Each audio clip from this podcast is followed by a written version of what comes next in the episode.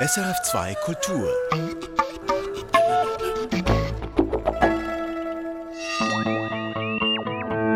Wissenschaftsmagazin.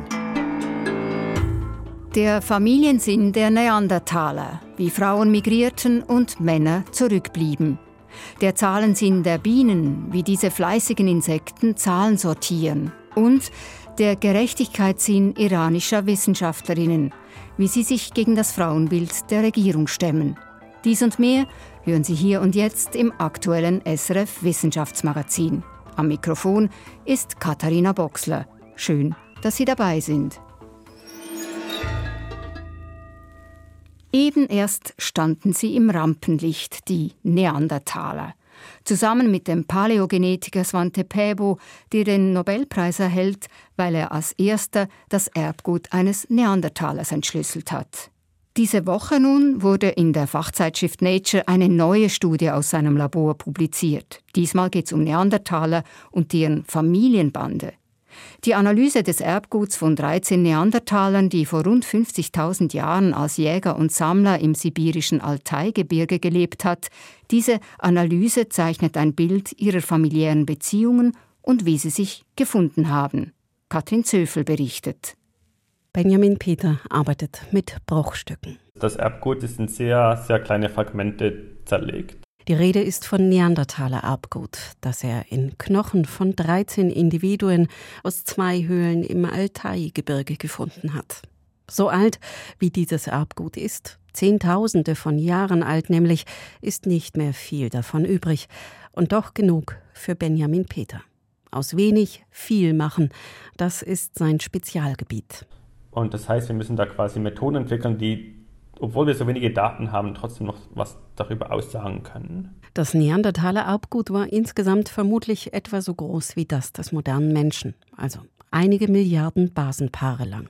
Die Schnipsel, die Peter in Knochenfragmenten und Zähnen findet, sind nur noch 20, 30 mal auch 100 Basenpaare lang, also wirklich nur noch winzige Bruchstücke vom Ganzen. Trotzdem schaffte er es dank ausgefeilter Algorithmen und moderner Labortechniken daraus größere lesbare Erbgutfragmente zusammenzusetzen. Zum Können kam dann noch Glück dazu.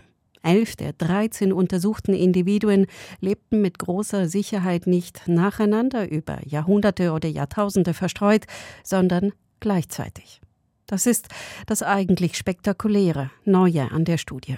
Dass wir das Glück hatten, dass das so rausgekommen ist. Es sind ein Vater und seine Tochter mit dabei und dann noch zwei, bei denen klar ist, dass sie im zweiten Grad miteinander verwandt waren, also wie eine Tante zum Beispiel zu ihrem Neffen.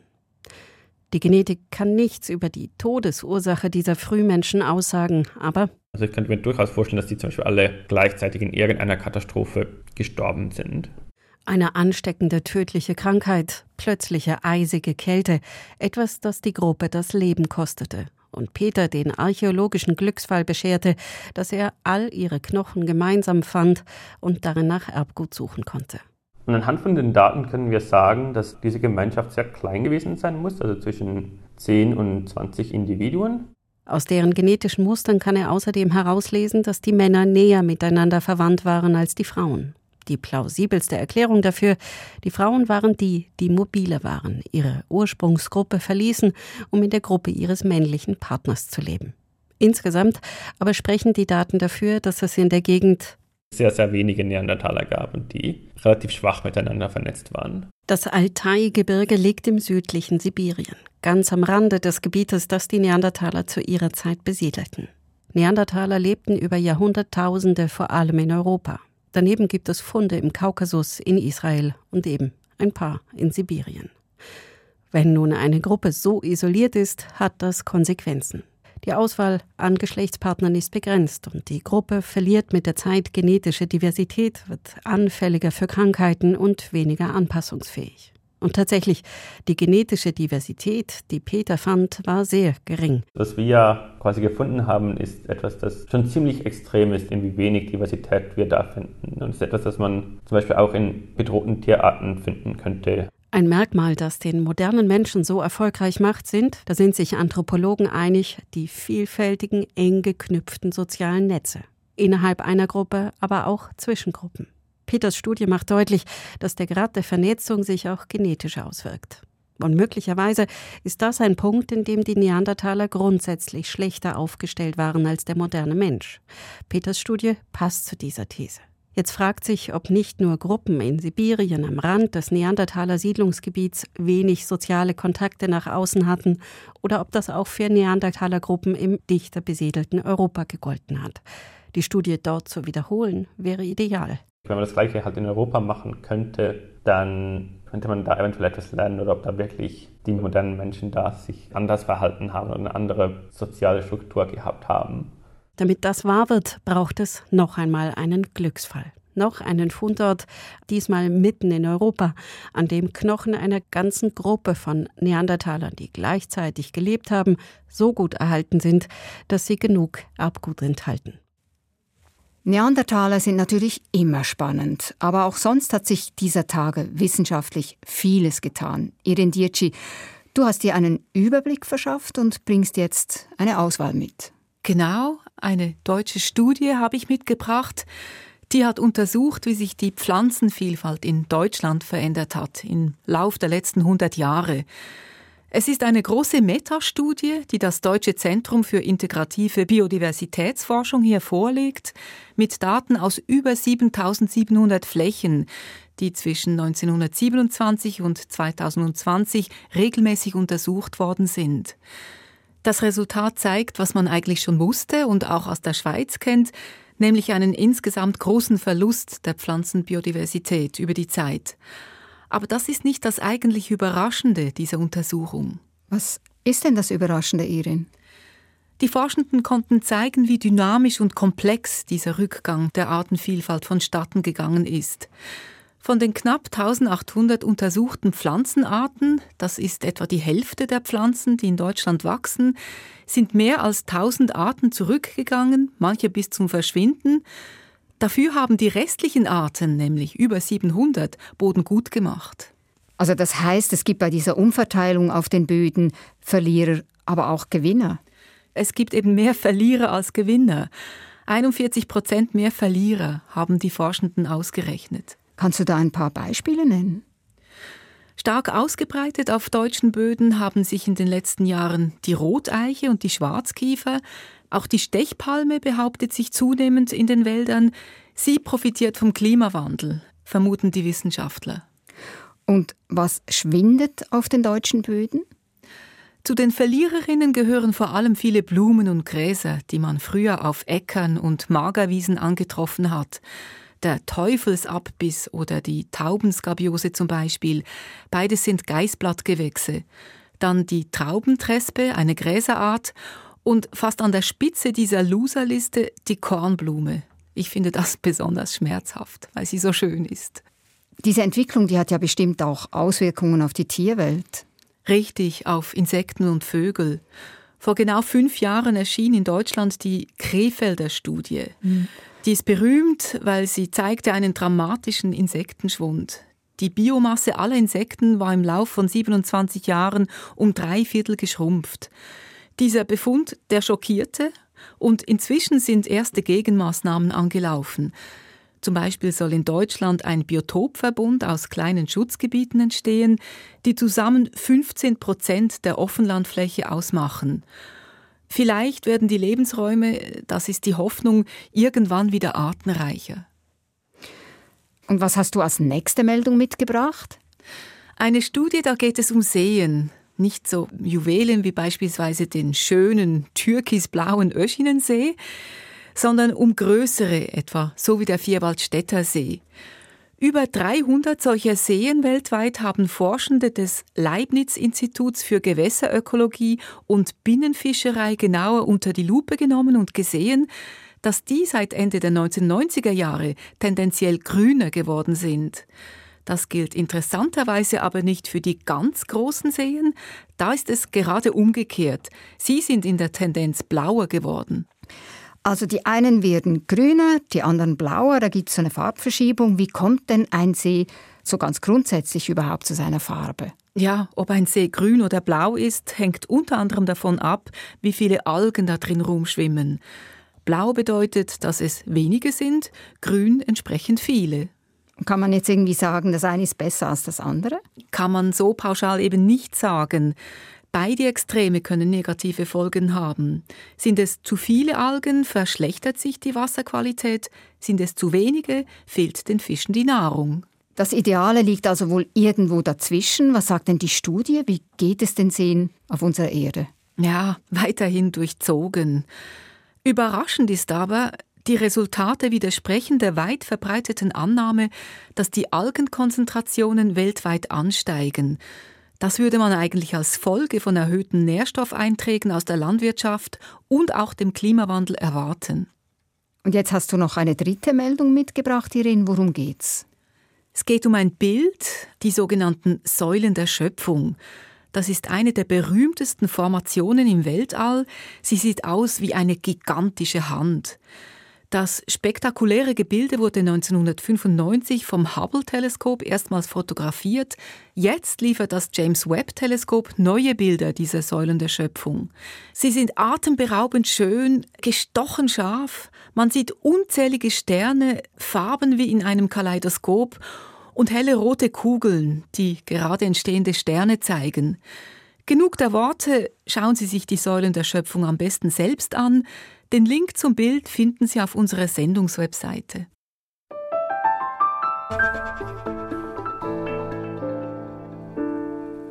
Sie sind bei Schweizer Radio SRF und hören das Wissenschaftsmagazin. Jetzt geht es weiter mit putzighaarigen Insekten, mit Bienen nämlich. Die sind nicht nur äußerst geschäftig, sie sind auch klug. Sie haben nämlich einen Sinn für Zahlen, also ein intuitives Verständnis für zählbare Einheiten, wie dies auch Raben, Zebrafische, Kraken, Spinnen und andere Tiere haben. Eine neue Studie, veröffentlicht bei PNAS, zeigt nun, dass das Bienengehirn nicht nur ein Gespür für Zahlen hat, sondern Zahlen mental wie auf einer Linie anordnet. Von links nach rechts. Links beginnend mit den kleinen Zahlen und dann fortschreitend größer werdenden Zahlen nach rechts. Das hat ein französisch-schweizerisches Forschungsteam herausgefunden. Ich habe mit Andreas Nieder, Professor für Tierphysiologie an der Universität Tübingen, der an der Studie nicht beteiligt war, über die Resultate gesprochen und ihn gefragt, was das Bienengehirn denn eigentlich tut, wenn es Zahlen bzw. Mengen von links nach rechts, also von klein bis größer einordnet. Also das bedeutet, dass es einen Zusammenhang zwischen dem Raum und der Anordnung von Zahlen gibt. Also man müsste wohl sagen, Bienen haben eine Art mentalen Zahlenstrahl, sodass sie kleine Anzahlen auf der linken Seite und große Anzahlen auf der rechten Seite anordnen. Also Bienen machen irgendeinen Zusammenhang zwischen Größe von Zahlen oder der Menge von zählbaren Einheiten und dem Raum. Und da fragt sich natürlich, warum machen es die Bienen so? Und es sind ja nicht nur die Bienen, auch andere Tiere ordnen Zahlen mental von links nach rechts aufsteigend.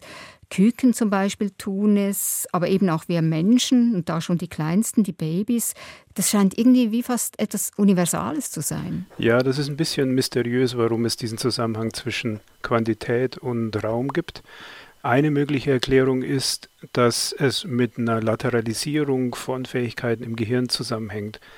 Also Bienen und andere Tiere haben bestimmte Fähigkeiten, die in einer Hirnhälfte versus der anderen Hirnhälfte repräsentiert werden. Eine andere Erklärung ist, dass die Abbildung von Raum und die Abbildung von Zahlen im Gehirn an sehr benachbarten Stellen stattfindet und dass es damit eine Art Übersprechen zwischen diesen beiden Arealen und den Nervenzellen, die da drin arbeiten, gibt. Crosstalk im Englischen, ein Übersprechen zwischen der Verarbeitung in diesen Arealen. Also dass die Nervenzellen, die Raum verarbeiten und die Nervenzellen, die Zahlen verarbeiten, plötzlich miteinander zu tun haben und die jeweilige Information verarbeiten. Und weiß man etwas darüber, warum das von links nach rechts geht, warum es nicht umgekehrt ist? Ich glaube, dazu hat niemand eine Erklärung, wieso der Zahlenstrahl von links nach rechts läuft, zumindest bei Tieren nicht. Bei uns Menschen, da war man bisher eigentlich immer davon ausgegangen, dass das primär ein kultureller Erwerb darstellt, also dass wir als Kinder lernen, von links nach rechts zu lesen. Man sieht auch in Kulturen, die von rechts nach links dann lesen, dass dieser Zahlenstrahl entweder nicht mehr orientiert ist oder sogar umgedreht ist. Das heißt, Lerneffekte spielen hier eine große Rolle. Nichtsdestotrotz zeigen diese Befunde an Säuglingen und an nichtmenschlichen Tieren, dass es wohl eine Art Prädisposition gibt, Zahlen von links nach rechts anzuordnen. Wenn wir mal weggehen von diesem speziellen Ordnungsprinzip, eben links, rechts, und übergehen zum Zahlensinn im Allgemeinen, also dieser Fähigkeit, eben zählbare Entitäten wahrzunehmen, intuitiv, was ist denn der evolutionäre Nutzen vom Zahlensinn? Jetzt nicht nur bei uns Menschen, sondern eben auch bei all diesen anderen Tieren, die das eben auch können, also die ja. auch einen Zahlensinn haben. Also bei allen Eigenschaften, die wir und Tiere besitzen, geht es biologisch gesehen am Ende des Tages immer daran, dass ein Organismus lange genug überlebt, um sich fortpflanzen zu können. Und auf diesem Hintergrund muss man auch die Fähigkeit sehen, Zahlen zu unterscheiden. Also es hat einen sogenannten adaptiven Wert. Da gibt es auch einige schöne Beispiele im Tierreich, äh, die zeigen, dass der Zahlensinn klaren evolutionären Vorteil hat. Beispiele wären etwa bei der Futtersuche. Ein Tier hat natürlich einen Vorteil, wenn es in der Lage ist, mehr Futterstücke von wenigen zu unterscheiden. Oder bei der Orientierung. Bienen haben das Problem, dass sie sich über Kilometer lang orientieren müssen. Und sie können sich auch an der Anzahl von Landmarken orientieren, um eine Futterquelle wiederzufinden. Anderes schönes Beispiel sind Meisen, wenn die kommunizieren. Meisen haben einen bestimmten Alarmruf und der endet mit sogenannten Die-Silben am Ende. Und die Anzahl dieser Die-Silben ist umso größer, je gefährlicher ein Beutegreifer ist, den sie entdeckt haben. Und ein letztes Beispiel, soziale Interaktionen zwischen Tieren, die typischerweise ihr Territorium verteidigen müssen. Löwen sind da zum Beispiel schön untersucht worden. Diese Löwen hören sich genau an anhand der Rufe, mit wie vielen Eindringlingen sie es zu tun haben und vergleichen diese Anzahl der Eindringlinge mit der Anzahl der eigenen Gruppenmitglieder und entscheiden sich auf diesem Vergleich dann, ob sie aggressiv reagieren und angreifen oder ob sie sowieso unterlegen sind, zahlenmäßig unterlegen und sich lieber zurückziehen. Von welchen Zahlenräumen sprechen wir eigentlich? Also salopp gesagt, wie weit können Tiere zählen? Also wir sprechen in der Regel über sehr kleine Anzahlen, vier, fünf, sechs. Das sind so die typischen Zahlenbereiche, die getestet werden. Allerdings muss man dazu sagen, Tiere können auch größere Anzahlen unterscheiden. Im Prinzip so ist zumindest die Theorie, wäre dieses Schätzsystem bis zu unendlich hohen Anzahlen geeignet.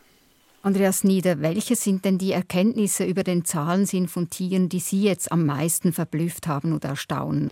Wenn ich jetzt vielleicht mal auf der Verhaltensebene bleibe, würden mir drei Aspekte einfallen. Das eine ist die Erkenntnis, dass dieser Zahlensinn sowohl bei uns als auch bei den Tieren nicht erlernt werden muss. Der scheint schon in wesentlichen Teilen angeboren zu sein. Das sieht man bei Küken, die frisch aus dem Ei geschlüpft sind. Selbst die können schon Anzahlen unterscheiden. Was mich auch immer sehr beeindruckt, ist, wenn Tiere über verschiedene Sinnesmodalitäten hinweg Anzahlen unterscheiden können. Also es macht dann, spielt dann keine Rolle, ob es sich um drei Punkte oder um drei Schallsignale handelt. In jedem Fall erkennen die Tiere, dass es die Menge drei ist. Und vielleicht ein letztes Beispiel ist die Erkenntnis, dass Tiere auch in der Lage sind, zumindest zu lernen, dass die Abwesenheit eines Elements in einer Menge die leere Menge ist. Also Tiere sind sogar in der Lage zu verstehen, eine Art Vorläufer der Null, was eine sehr abstrakte Leistung ist in meinen Augen. Genau, das war ja auch beim Menschen eine sehr große Erfindung, eben diese Null, diese nicht Zahl. Absolut. Damit hat die Mathematik einen Quantensprung gemacht und es gibt Mathematiker, die sagen, dass das eine unserer größten Errungenschaften überhaupt war, die Null zu erfinden. Denn erst dann sind negative Zahlen und alle anderen komplexen Zahlen möglich geworden. Ja, wer hat sie denn nun erfunden, die Null? Das war Andreas Nieder, Tierphysiologe und Experte für den Zahlensinn im Reich der Tiere. Wenn Sie mehr wissen möchten über diesen Zahlensinn, insbesondere natürlich auch jenen der ordentlichen Bienen, dann finden Sie die Links zu den entsprechenden Studien auf unserer Sendungsseite srf.ch-audio-wissenschaftsmagazin. Im Iran gehen die Menschen auf die Straße seit Mitte September.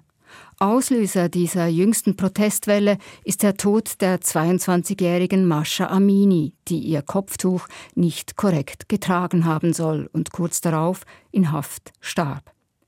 Die Iranerinnen spielen denn auch nicht zufällig eine tragende Rolle bei den täglichen Demonstrationen. Sie legen ihr Kopftuch öffentlich ab, verbrennen es, schneiden sich die Haare kurz, fordern den Sturz der Regierung. Aktionen, für die sie ihr Leben riskieren. Denn die iranische Regierung hat eine klare Vorstellung davon, was die korrekte Rolle der Iranerinnen wäre. den Männern zu gehorchen, ein devotes Leben zu führen und Kinder zu gebären. Was bedeutet das für Frauen, die das nicht tun, die einen ganz anderen Weg einschlagen? Für Frauen zum Beispiel, die studieren wollen und eine wissenschaftliche Karriere anstreben. Darüber hat Katrin Caprez mit drei iranischen Wissenschaftlerinnen gesprochen. Am 23. September, also vor genau einem Monat, begann an der Universität Sanshan im Nordwesten Irans das neue Semester. Enzie Erfani erinnert sich genau an diesen Tag. Es war der Tag, an dem die 40-jährige Astrophysikerin ihre Kündigung einreichte. I just resigned, which I'm completely happy. I just that I will never regret because as a scientist, I didn't feel that I'm doing true science. Sie sei erleichtert, diese Entscheidung endlich getroffen zu haben, denn ein wichtiger Teil ihrer Arbeit sei es gewesen, die Vorgaben der iranischen Regierung zu erfüllen. Und dieses Regime will Enzi Erfani nicht länger akzeptieren. Erfani ist eine erfolgreiche Nachwuchsforscherin. Sie promovierte in Deutschland, verbrachte Forschungsaufenthalte in Italien, Brasilien und aktuell in Mexiko, von wo aus sie auch ihre Kündigung abschickte. For example, in 2017, I was the only Iranian under 40 participating in the World Science Forum. Sie wurde an große Wissenschaftskonferenzen eingeladen, zum Teil als einzige Jungforscherin überhaupt aus Iran. So I've always put my life in risk and also my career in risk for 10 years. Und dennoch, sie habe die letzten zehn Jahre ständig in Gefahr gelebt, weil sie im Ausland kein Kopftuch mehr trug. Eine Entscheidung, die sie vor zehn Jahren in Deutschland am Tag ihrer Doktoratsprüfung getroffen hatte. In allen Gesprächen mit den iranischen Wissenschaftlerinnen wird das Kopftuch, der Hijab, früher oder später zum Thema. Er sei halt das Symbol für die totalitäre Macht, die in Iran über Frauen ausgeübt werde, sagt eine andere Forscherin, die Archäologin Leila Papoli-Yasti. Hijab and forcing the women to wear something, it's, it's not a culture. It's totalitarianism. So we should uh, find a way to get rid of that. Yazdi verlor ihre Stelle als Assistenzprofessorin in Iran während der sogenannten Zweiten kulturellen Revolution unter Präsident Mahmoud Ahmadinejad, einem religiösen Hardliner, der ab 2005 Wissenschaftlerinnen und Professoren, die ihm nicht genehm waren, zur Kündigung zwang. Ihre Zeit als Forscherin in Iran sei darum überschattet gewesen von einem konstanten Gefühl der Überwachung, erzählt Leila Papoliesti. The situation for the women who conduct some sort of field activities wenn ich als Archäologin für Ausgrabungen unterwegs war, wurde ich ständig ausspioniert, ob ich korrekt gekleidet war, ob mein Kopftuch richtig sitzt, meine Ärmel und Hosenbeine lang genug waren, selbst wenn wir in der Wüste bei größter Hitze unterwegs waren. Doch die Überwachung höre nicht bei der Kleidung auf, sagt Leila Papoliesti. And it's not only hijab, it's als Wissenschaftlerinnen brauchen wir die Universität als einen Ort, wo wir uns mit Kollegen und Kolleginnen frei uh, austauschen und neue Ideen uh, diskutieren können. Aber wenn man ständig ausspioniert und überwacht wird, begleitet dich konstant das Gefühl, es ist besser, man schweigt über uh, viele Themen. 2019 verließ sie erst die Iran. Nachdem sie immer wieder verhört worden war, fühlte sie sich nicht mehr sicher in ihrem eigenen Land. Mit Unterstützung der internationalen Organisation Scholars at Risk fand sie schließlich eine temporäre Forschungsstelle in Schweden. In einem anderen Land im Norden Europas, in der irischen Hauptstadt Dublin, erlebte auch Rucha Fasaeli, was es heißt, eine iranische Wissenschaftlerin zu sein. Die assoziierte Professorin für islamische Zivilisationen durchlief zwar ihre eigene akademische Karriere außerhalb Irans, anders aber ihre Mutter. My mom had a master's in Iran in horticulture and she was teaching in university. Dank einem Stipendium der iranischen Regierung konnte Fasaelis Mutter nach Irland, um in Pflanzenbau zu promovieren. And we came to Ireland in 1992. Doch nur wenige Monate, nachdem Rucha Faseli und ihre Schwester mit ihrer Mutter in Irland angekommen waren, zog die iranische Regierung das Stipendium zurück. At the time, if you had Die iranische Regierung unterstützte Wissenschaftlerinnen zu jener Zeit nur, wenn sie verheiratet waren. Denn eine Frau brauche ihren Wächter, so der Standpunkt der iranischen Regierung damals. Aber mein Vater war kurz zuvor im Iran-Irak-Krieg gestorben. Meine Mutter in den Augen der Regierung also eine schutzlose Witwe.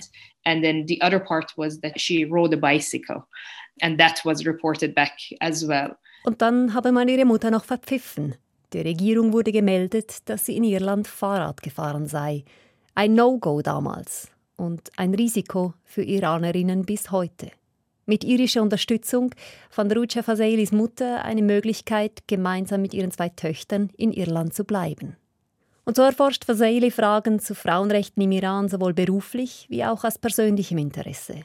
Die frühen Anfänge der iranischen Frauenrechtsbewegung am Ende des 19. Jahrhunderts – die Bachlevi-Ära ab 1925 bis Ende der 1970er Jahre, als der letzte Schah von Iran und vorher dessen Vater die Kinderehe und die Polygamie verboten, Frauen das Stimmrecht erhielten, auf Richter und Ministerposten berufen wurden.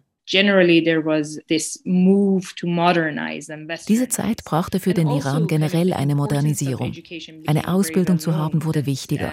Uh, Wer gebildet war, konnte ein unabhängigeres Leben führen. Damit besuchten auch mehr und mehr Frauen eine Universität. Uh,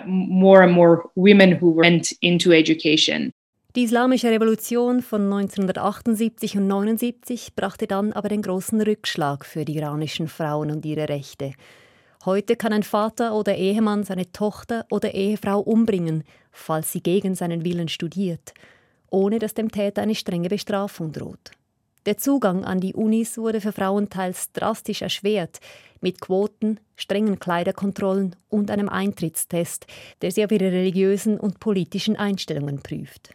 Und trotzdem ist der Anteil an Frauen bei den Studierenden sehr hoch. Je nach Quelle liegt er bei mehr als 60 Prozent.